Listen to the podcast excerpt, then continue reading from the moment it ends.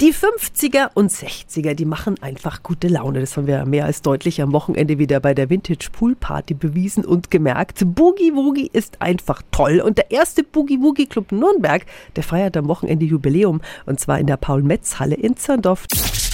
365 Dinge, die Sie in Franken erleben müssen. Wir sagen guten Morgen an René Fuchs vom ersten Boogie Woogie Club Nürnberg. Morgen. Guten Morgen, Steffi und Peter. Was habt ihr alles als Programm organisiert? Wir haben zwei sehr bekannte Bands in der Szene, also die Wild Bobbin Baboons und die Dixie Bones. Dann haben wir noch drei Shows.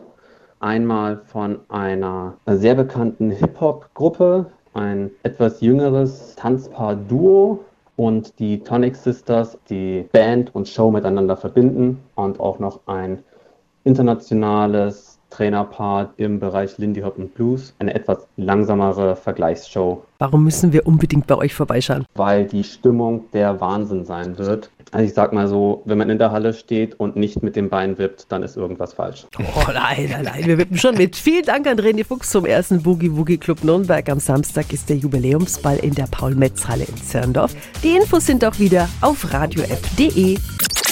365 Dinge, die Sie in Franken erleben müssen. Täglich neu in Guten Morgen Franken um 10 nach 6 und um 10 nach 8. Radio F.